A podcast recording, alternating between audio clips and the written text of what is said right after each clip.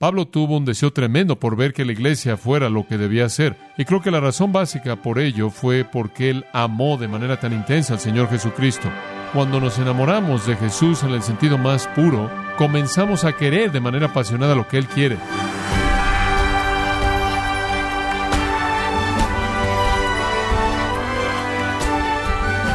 Le saluda su anfitrión Miguel Contreras, agradeciéndole su sintonía en gracia a vosotros con el pastor John MacArthur. Decir que ama a Jesús pero no ama a la iglesia es como decirle a un amigo que lo quiere y respeta, pero no a su familia. Preguntarle si usted ama a la iglesia por la que Cristo derramó su preciada sangre. El día de hoy John MacArthur nos sigue enseñando razones bíblicas y por qué debemos amar al cuerpo de Cristo parte de la serie titulada Por el amor de la Iglesia, aquí en gracia a vosotros. En Hechos capítulo 20 versículos 1 al 17, hemos titulado la sección Por el amor de la Iglesia, por el amor de la Iglesia. Y hemos visto en esto, no afirmado de manera directa, sino de manera implícita, el amor tremendo que el apóstol Pablo tuvo por la Iglesia. Y con eso nos referimos no a la organización, sino a la gente, los santos, y esto realmente es lo que hizo la diferencia en la vida de ese hombre. Él amó a la iglesia. Pablo dijo en Efesios 5, Jesús amó a la iglesia y se entregó a sí mismo por ella. Pero eso también pudo haber sido el testimonio de Pablo, porque él amó a la iglesia y él se entregó a sí mismo por ella también. Jesús se entregó a sí mismo para redimir a la iglesia. Pablo se entregó a sí mismo para servir a la iglesia. Al redimir a la iglesia, Jesús murió. Al servir a la iglesia, Pablo murió. Y entonces hubo un paralelo, si no exacto en términos de propósito, ciertamente en el nivel del compromiso de Pablo fue el nivel de abnegación absoluta y total. Pablo tuvo un deseo tremendo por ver que la iglesia fuera lo que debía ser. Y creo que la razón básica por ello fue porque él amó de manera tan intensa al Señor Jesucristo, que cualquiera que fuera la voluntad del Señor se convirtió en la voluntad de Pablo. Y sabe una cosa, cuando nos enamoramos de Jesús en el sentido más puro, comenzamos a querer de manera apasionada lo que Él quiere. Vimos algo de esto en la última ocasión cuando vimos en Primera de Juan la afirmación de Juan que si ama usted al que lo engendró, ama usted a los que son engendrados por Él. En otras palabras, no es difícil amar a los cristianos si usted ama al Señor que los engendró. Y el apóstol Pablo estaba tan enamorado de Jesucristo que el cumplimiento de su vida, y esto es importante, vino en el cumplimiento de la voluntad de Cristo por la iglesia. Él estaba perdido en la voluntad de Cristo. Él no tuvo voluntad separada. Y eso es madurez. No es madurez espiritual someter mi voluntad a Cristo. Es madurez espiritual anhelar con Cristo aquello que Él quiere. Y la mayoría de nosotros todavía estamos aprendiendo a cómo someter nuestras voluntades. No hemos crecido al nivel de madurez en donde queremos lo que Él quiere. Pero ese fue Pablo. Él amó a la iglesia y se entregó a sí mismo por la iglesia, porque él amaba tanto a Jesucristo que no hubo otra razón para vivir más que cumplir la voluntad de Jesucristo por la iglesia de él. En Efesios 3:20, él lo vio en una gran dimensión. Él dijo, y aquel que es poderoso para hacer todas las cosas mucho más abundantemente de lo que podemos pedir o entender, según el poder que actúa en nosotros. En otras palabras, Él le dice a los efesios y a todos los cristianos, realmente deberían estarse moviendo poderosamente, dramáticamente, de manera dinámica, deberían estar cumpliendo su potencial y la razón es esta, para que a Él sea la gloria en la iglesia. En otras palabras, Él vio a Dios glorificado cuando la iglesia estuvo operando a su máxima capacidad en términos de su potencial, y esta fue su pasión. Para esto vivió él, para esto sufrió, por esto murió, por el amor de la iglesia. Y quiero decirle que necesitamos más hombres como él. Solo Dios sabe lo que podría pasar si los hombres amaran a la iglesia, hombres que fueran responsables para con la iglesia y para con el Señor, y que amaran a la iglesia de esa manera. Observe lo que un hombre hizo que amaba tanto al Señor y que amaba tanto a la iglesia, y hubo un precio que pagar y él estuvo dispuesto a pagarlo. En Colosenses 1.24 él dijo, ahora se regocijan en mis sufrimientos por vosotros. Él estuvo dispuesto a pagar el precio. Si el precio de la madurez de los santos, si el precio de la unidad de la iglesia, si el precio de la estatura plena de la iglesia fue el dolor, él pagó de manera dispuesta el precio. completo aquello que falta de las aflicciones de Cristo en mi carne por causa de su cuerpo, el cual es la iglesia. En otras palabras, sufro en lugar de Cristo, recibo el daño que el mundo quiere hacerle a él por causa de su iglesia. Ahora él amó a la iglesia, él amó a la iglesia. Inclusive en la cárcel, cuando él escribió Filipenses, él dijo, lo que me ha pasado estando en la cárcel ha resultado para la extensión, el progreso del Evangelio, y algunas personas en la iglesia se están volviendo más valientes debido a mi encarcelamiento, y estoy contento.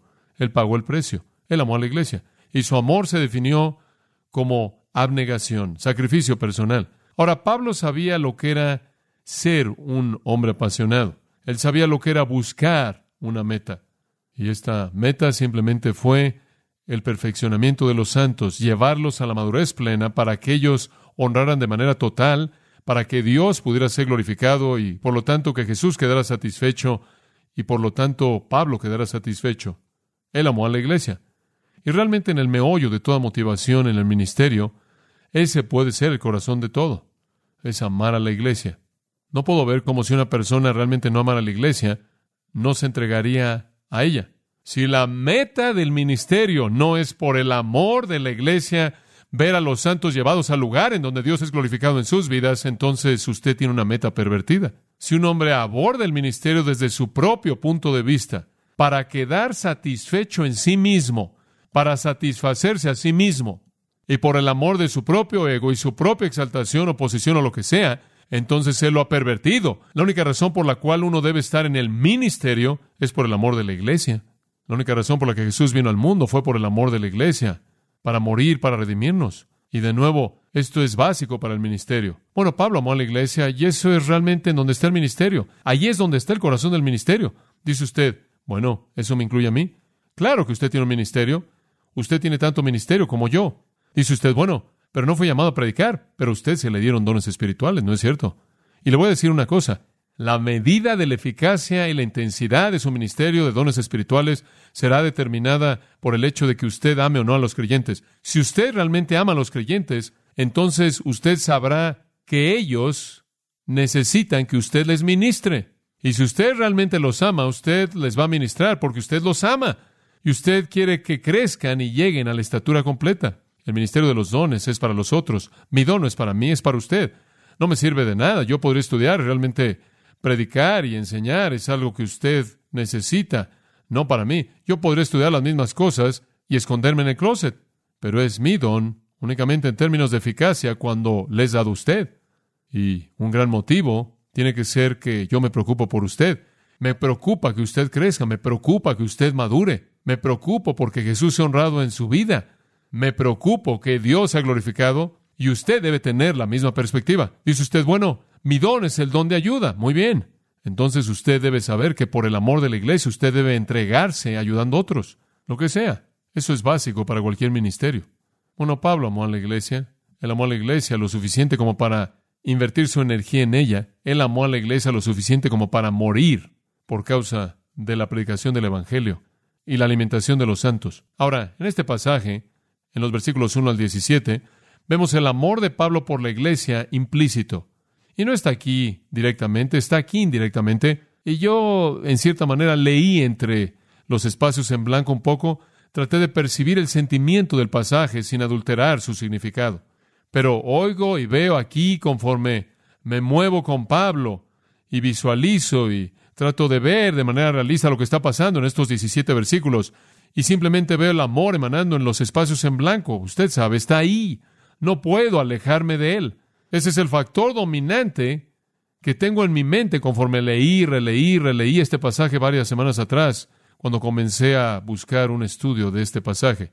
Ahora, Pablo está en su tercer viaje misionero y en esta ocasión él está en la misma área, de manera general, en la que él ya ha estado antes, el área del este del Mediterráneo. Usted se acuerda de que él había cubierto mucho terreno, Siria, Cilicia y moviéndose al oeste a Galacia y después en el área de Frigia y Panfilia y todo eso, y avanzando más hacia el oeste a Asia Menor y después a Macedonia, después a Acaya, el cual fue el lugar en donde estaba Corinto. Él cubrió toda esa área y plantó iglesias por todos lados. El Evangelio estaba creciendo Y aquí estaba en su tercer viaje y en esta ocasión él tiene compañeros con él, como los ha tenido antes, y él está ministrando y moviéndose y en esta ocasión él se quedó por mucho tiempo en su viaje, en este viaje en Éfeso durante casi tres años en Éfeso, pero él está llegando a su término, él está dejando Éfeso, de hecho acaba de desatarse un escándalo, el versículo 1 comienza después que cesó el alboroto, el alboroto acaba de terminar y Pablo estaba dejando Éfeso, este es el último tramo y él va a regresar a Jerusalén y después de Jerusalén él quiere ir a Roma y de Roma a España. Entonces, en su mente, él cree que esta es la última vez que él estará en la parte este del Mediterráneo. Él tiene algunas raíces tremendas, tremendas ahí, algunos hijos amados, amados en la fe, y él sabe en su propia mente que él tiene el sentimiento de que esto se acabó y esta es mi última vez, esta es la despedida, esta es la última vez que voy a estar aquí. Y entonces hay un sentimiento aquí a lo largo de este pasaje de conclusión. Es interesante que probablemente él regresó y de manera muy breve. Y eso se debe al hecho de que él hizo la afirmación que él dejó a Trófimo enfermo en Mileto, y debido a que eso no sucedió aquí, debió haber sucedido más tarde o más adelante, y entonces concluimos que quizás su encarcelamiento romano fue separado en dos secciones, y a la mitad él hizo otro viaje corto a Asia Menor. Pero en gran parte aquí se acabó. Esta es la conclusión. Y usted percibe conclusiones. Y supongo que todos nosotros sabemos que cuando vienen las despedidas hay una especie de actitud de amor que emana y que sube hasta la superficie. Y cuando estamos diciendo adiós por última vez a la gente que realmente nos preocupa, todas las cosas en cierta manera se desvanecen y en cierta manera el amor domina. Y quizás en un sentido esto es lo que sucede aquí, aunque creo que probablemente gobernó la vida de Pablo desde el momento de su conversión. Y entonces vemos una serie de despedidas y una serie de adioses a lo largo del capítulo 20, conforme Pablo regresa hacia Jerusalén. Hay seis diferentes cosas aquí que expresan el amor de Pablo. Su afecto, su dádiva, su enseñanza, su persistencia, su disponibilidad y su preocupación. Ahora, estas son palabras simples que le van a ayudar a concentrarse en un concepto en cada sección dada. Pero el amor de Pablo es revelado simplemente en maneras implícitas en el texto. La primera, el amor de Pablo es revelado en su afecto. Versículo 1. Después que cesó el alboroto, el alboroto de Éfeso, llamó Pablo a los discípulos y habiéndolos exhortado y abrazado. Deténgase ahí. Como dije la última vez, no quiero presentarle un punto grande a partir de esto, porque no es un punto grande. Es algo muy pequeño. Él simplemente los abraza. Literalmente los acercó a sí mismo. Eso es todo lo que significa. Pero el abrazo que se acostumbraba en esa parte en particular del mundo, lo que se hacía por costumbre era un abrazo y un beso en la mejilla. Esa era la costumbre. Bueno, eso simplemente me hizo pensar. Aquí está el apóstol Pablo y él debió haber tenido su despedida y él está pasando por ahí y siempre era la costumbre abrazar a la gente. Aquí hubo un momento en el que él pasó por todo el grupo en Éfeso y simplemente comencé a pensar, bueno, esto dice algo acerca del hombre, algo acerca de su toque personal, pero no mucho, simplemente algo de esto. Dice usted, bueno, es simplemente una costumbre, todo el mundo lo hacía. Correcto, pero ahí en el capítulo 20, versículo 37, añadimos este pensamiento, que cuando él se fue de Éfeso más adelante, dice que todos lloraron cayendo sobre su cuello y lo besaron. Y aquí él usa el término en el griego que tiene que ver con besar de manera ferviente, con afecto, de manera repetida, apasionada. Ahora escuche, usted tiene que ser cierto tipo de persona para que la gente quiera hacer eso, ¿verdad? Tenemos que enfrentarlo. Hay algunas personas que no importa lo que hicieron o por qué se fueron, nadie haría eso. Hubo algo en el hombre que hizo que la gente quisiera expresar su afecto y la gente sintió que podían tocarlo de manera afectuosa, abrazarlo, besarlo. Y sabe una cosa, hay algo bueno en eso. Y es lo siguiente, aquí está el hombre que fue el hombre más grande que vivió en ese entonces en el mundo, si podemos medir la grandeza por el efecto en la historia, ¿verdad? Pablo. Y por grande que fue, y por dominante que fue, por fuerte que fue como hombre, y por crítico como fue en términos del plan de Dios, él fue un hombre entre otros hombres, y otros hombres lo supieron. Hubo algo tan humano acerca de Pablo que la gente podía amarlo inclusive de una manera física. Que Dios nos libre de sistemas de castas, de jerarquías espirituales, Bueno, tenemos ciertas personas que son intocables. Debe haber un sentimiento tan afectuoso hacia todo hombre de Dios. ¿Sabe una cosa? Debió haber algo tan cálido acerca de Pablo que se sintieron cómodos en amarlo de esta manera. Y sabe una cosa, creo que es importante que reconozcamos que el amor debe poder, si es legítimo, reducirse a lo físico. Y sabe una cosa, en nuestro mundo, eso es algo tan raro. En algunas partes del mundo así es todavía. Le dije que estuvo en México y nos estábamos abrazando con todo el mundo que vino. Simplemente hay algo en eso que es bueno. No quiero hacer una defensa seria de esto, pero es interesante que en la actualidad en la psicología hay un énfasis tan fuerte en tocar. He estado leyendo todo esto acerca de la preparación de la sensibilidad. Todo el mundo quiere tocar. Ahora tienen grupos en donde usted simplemente va y usted simplemente toca. Es correcto y esa no es una exageración. La psicología ha proliferado con grupos que tocan, grupos de sentimientos. Se me invitó a uno para ministros únicamente, en donde todos vamos y nos quitamos la ropa y nos sentamos en una alberca con agua caliente y nos tocamos unos a otros. Eso fue legítimo. Se me invitó a uno. Tuvieron antes uno para ministros. Tuvo tanto éxito que van a tener otro. No necesito sentarme en una alberca con agua caliente. Y es ridículo. Es un intento sorprendente por parte de la gente por hacer que el amor de alguna manera sea demostrado de manera física. Creo que es bueno. Creo que es bueno. Creo que en su hogar debe ser así con sus hijos. Yo creo, hombres, que sus hijos deberían verlo usted abrazando a su esposa y plantándole un beso. Y deberían ver eso con frecuencia.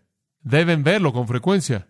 Es algo saludable que ellos puedan demostrar su afecto. Y creo que debe ser así con sus hijos. Creo que debe ser que usted puede tocar de manera afectiva y abrazar y besar a sus hijos. Creo que es importante. ¿Sabe una cosa? Usted ve a hijos que crecen en hogares en donde los padres no están están trabajando, están ocupados. El niño nunca conoce el significado del afecto físico y él crece con una personalidad afectada. Eso es parte de la vida humana. La necesidad física está ahí para ser tocados. Y usted responde a eso y yo también. Yo también. Dice usted, bueno, ¿es eso algo serio? Que el cristiano pueda demostrar su amor. Creo que si el amor está ahí, debe haber ese tipo de capacidad para demostrarlo inclusive físicamente. Escucha esto. Y simplemente le voy a dar unos cuantos versículos que son interesantes. Romanos 16, 16. Saludaos unos a otros. No trate de seguirme, nunca va a llegar ahí. Saludaos unos a otros con ósculo santo. Eso es filema, beso de amistad y abrazo en esos días. Muy bien, eso es Romanos 16, 16. 1 Corintios 16, 20. Saludaos unos a otros con ósculo santo. 2 Corintios 13, 12. Saludaos unos a otros con ósculo santo. Creo que hay un mensaje aquí para nosotros. Primera de Tesalonicenses 5:26. Saludad a todos los hermanos con ósculo santo. Ahora quizás los tesalonicenses estaban siendo algo selectivos, y entonces Pablo dice, todos ellos. Primera de Pedro 5:14 dice usted, Pablo estaba obsesionado con esto. No, Pedro tuvo el mismo pensamiento. Saludaos unos a otros con ósculo, un beso de amor. ¿Se da cuenta usted de que cinco veces en el Nuevo Testamento a la iglesia se le mandó que demostrara su afecto físicamente. Ahora ese me parece un punto interesante, que no debemos ser distantes, sino tiernos y afectuosos, inclusive al toque. Y creo que es importante que nosotros demostremos el amor de esa manera. Eso derriba muchas barreras, realmente lo hace. Eso no es únicamente costumbre, eso, eso es enseñanza. Muy bien, en segundo lugar, creo que el amor de Pablo fue demostrado no solo en esta área de afecto físico, Creo que la gente simplemente se sintió cercano a él, sintieron la calidez de su amor, simplemente estuvo ahí. Pero en segundo lugar fue demostrado de una manera mucho mayor en lo que él dio. Él estuvo por todos lados, corriendo por todos lados, recogiendo una ofrenda. Versículo 1 dice, se despidió y salió para ir a Macedonia. Y después de recorrer esas regiones, deténgase ahí. Él se fue a Macedonia, ¿por qué razón? ¿Se acuerda? 1 Corintios 16 nos dice que él simplemente escribió 1 Corintios desde Éfeso y después él fue a Macedonia y él dijo, voy a recoger una ofrenda para los santos pobres en Jerusalén. Imagínese, le tomó un año, o cercano a un año, acabar con eso. Ese hombre estuvo por toda esa parte del mundo simplemente recogiendo dinero para las necesidades de alguien más. Él fue un hombre que daba. Eso muestra que él los amó. Y sabe una cosa, usted puede reconocer el amor de un hombre por su sacrificio. Y usted sabe que Pablo pasó la mayor parte de su ministerio ganándose la vida, ¿no es cierto? ¿Cómo es que lo hizo? Hizo tiendas y trabajó con piel. Él pasó la mayor parte de su ministerio ganándose la vida. Y él no pidió nada. Bueno, con frecuencia él dijo, no vine a pedir algo, no quiero ser una carga para ustedes. Y después cuando alguien le daba una ofrenda de amor, él dijo, pero quiero que sepan cuánto lo valoré. Mientras que él nunca pidió algo para sí mismo y nunca buscó algo para sí mismo, él estuvo ocupado buscando satisfacer las necesidades de otros. Él fue una persona no egoísta, él fue una persona que daba, eso es amor. Eso es amor. Y la última vez vimos cómo él buscó por todos lados dar. Él inclusive dijo en 1 Corintios 13, cuando él escribió, él dijo, el amor no busca lo suyo. Y después él salió a buscar las necesidades de otros. Hay un versículo muy interesante en Ezequiel 33, 31. Dice esto, con su boca muestran mucho amor, pero su corazón busca la avaricia. Como puede ver, hablan del amor, pero codician. El amor da. ¿Qué es lo opuesto del amor? Avaricia. Toma. Ahora este principio es ilustrado y vale la pena nuestra atención al ver 1 de Juan 3:16. 1 de Juan 3:16 ilustra el principio bíblico de dar en términos de esta relación con el amor. El versículo 16 dice, "Por esto conocemos el amor de Dios." ¿Cómo? ¿Cómo sabemos que Dios nos ama? ¿Por qué lo dijo? No, porque Él puso su vida por nosotros. Ahora, el amor entonces es definido en términos de sacrificio supremo, ¿verdad? Siempre pienso en lo que mi papá solía decir acerca del hombre que le escribió a su novia y le dijo, te amo tanto que subiría a la montaña más alta. Yo pasaría por la arena más caliente. Yo nadaría por el océano para estar cerca de ti y si no llueve voy a estar ahí contigo esta noche. Eso, en un sentido, ese es el tipo de amor que todos nosotros tenemos. Son palabras que realmente no son suficientes, pero el amor es medido verdaderamente por el sacrificio. Así es como el amor de Dios es medido, ¿verdad? Y Él es el estándar. Dios tiene el amor normatizado, estandarizado. Y si el nuestro es definido como amor, va a estar al nivel que Él estableció. Muy bien, entonces Él dijo, Dios nos ama y lo prueba al poner su vida, sacrificio personal. Ahora, observe, y nosotros debemos, observe que hay una obligación, hay una obligación moral, hay un deber ahí. Debemos poner nuestras vidas por los hermanos. La medida suprema de nuestro sacrificio de amor es estar dispuestos a entregar nuestras vidas. Ahora, algunos cristianos ni siquiera están dispuestos a entregar su tiempo, mucho menos su vida o quizás su dinero. Algunos ni siquiera están dispuestos a ministrar su don espiritual capacitado por el Espíritu Santo. Algunos cristianos ni siquiera están dispuestos a prestarle su atención. Debemos poner nuestras vidas. Ahora quizás no todos nosotros vamos a ser llamados a hacer eso. Y eso en cierta manera es una generalidad. Debemos poner nuestras vidas.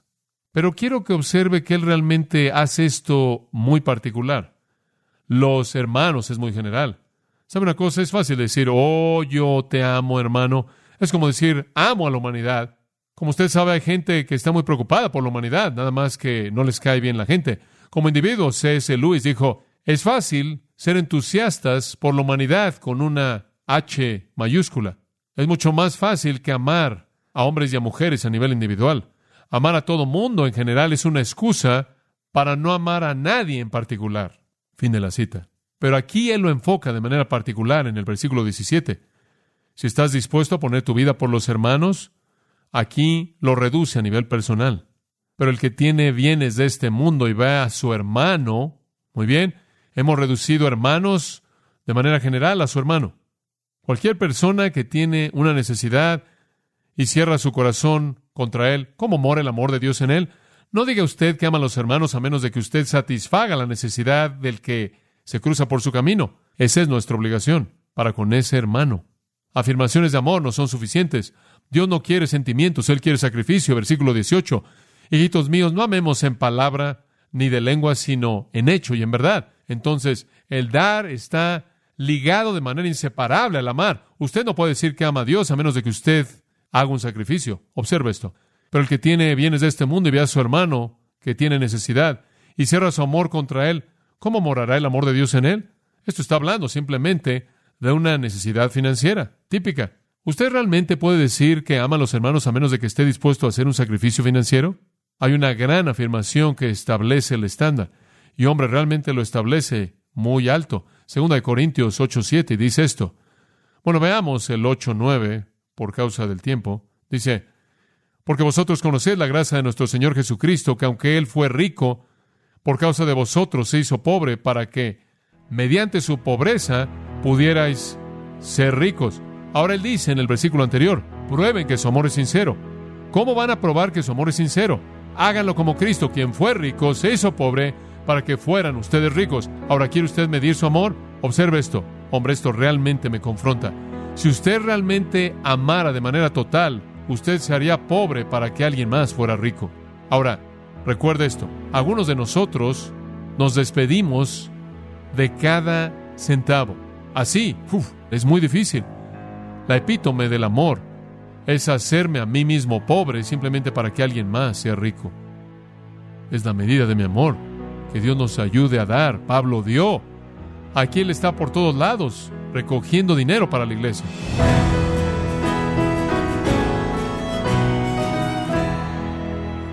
John MacArthur nos recordó que la meta de toda iglesia es perfeccionar a los santos y conformarlos a la imagen de Cristo.